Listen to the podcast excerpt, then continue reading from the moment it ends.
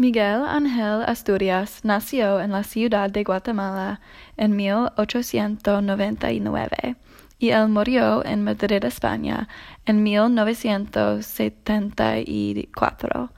Él ganó el Premio Nobel de la Paz en Literatura en 1967 y el Premio de la Paz Lenin de la Unión Soviética en 1966.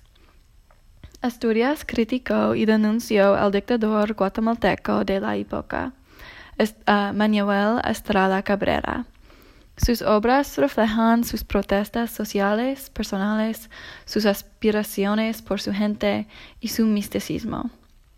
Su obra consiste en la miseria, la naturaleza y la caída del hombre que destruye el misticismo. Su obra El señor presidente se publicó en 1946. Escribió la novela entre los años 20 y 1933.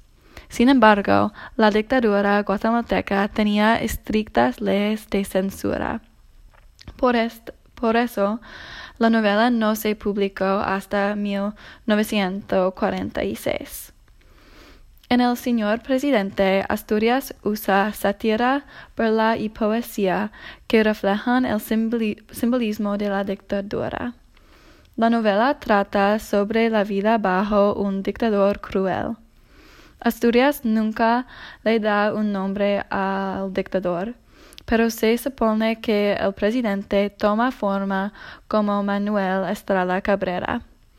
Esto le permite ser un símbolo más general de la tiranía que son las dictaduras. El propio presidente sirve de mito.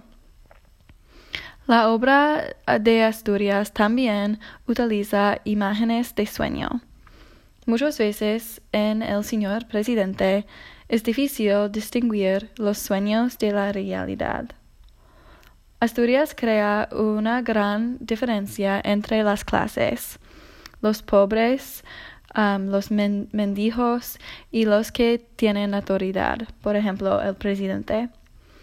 El lenguaje puede ser violento y cruel, con descripciones gráficas de violencia.